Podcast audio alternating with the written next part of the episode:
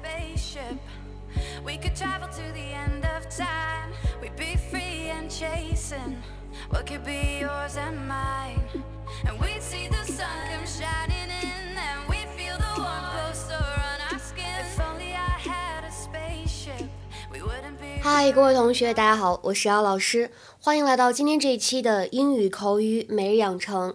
今天这期节目当中呢，我们要学习的台词依旧来自于《Desperate Housewives》Season One Episode Nine，《绝望的主妇》第一季第九集。I'm not twisting anyone's arm. If I make better offer, why shouldn't a qualified person reap the benefits? Not twisting anyone's arm. If I make a better offer, why shouldn't a qualified person reap the benefits?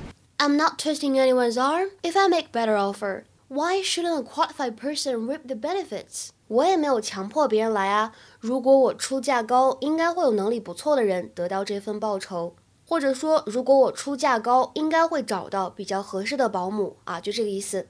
I'm not twisting anyone's arm.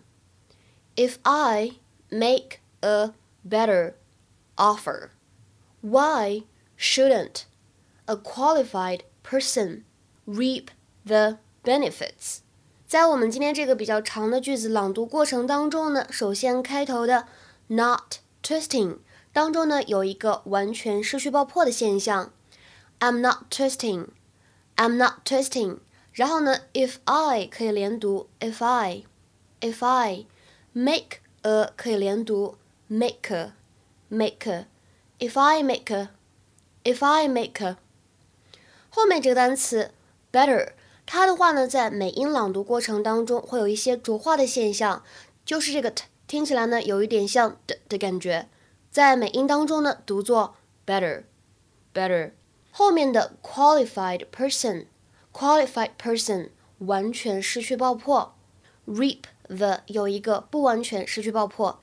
I'm not twisting anyone's arm. If I make a better offer, why shouldn't qualified person reap the benefits? How many nannies did you interview? Ten. Ten. Each one more incompetent than the last. One actually asked me, there you go, if she was expected to change diapers. Ugh, good nannies are so hard to find. Yeah, that's why I was hoping to take advantage of your expertise. Oh, Lord. What do you want me to do? All your rich friends have nannies, A list nannies. I need to catch one, there you go, without their bosses. Why? So I can poach me one. Lynette. Look, at my old job, we didn't wait for good people to come to us. We went out and raided other companies. I don't see why it should be different when you're hiring a nanny. I understand that good help is hard to find, but stealing a family's nanny is so it's unseemly. Not twisting anyone's arm. If I make a better offer, why shouldn't a qualified person reap the benefits? So come on. Where can I score some high grade nanny? 在今天这期节目当中呢，我们来学习三个知识点。首先，第一个，什么叫做 twist one's arm？ 扭胳膊，对吧？从后面扭住。当你的胳膊呢从后面被别人扭住的时候，你是不是就动弹不了啦？比如说，看一下这个句子：He grabbed me and twisting my arm behind my back.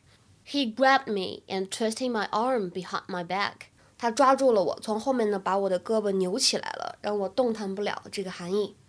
那这里的 twist one's arm 如果用作引申义是什么意思呢？表示说服或者强迫别人去做某事儿。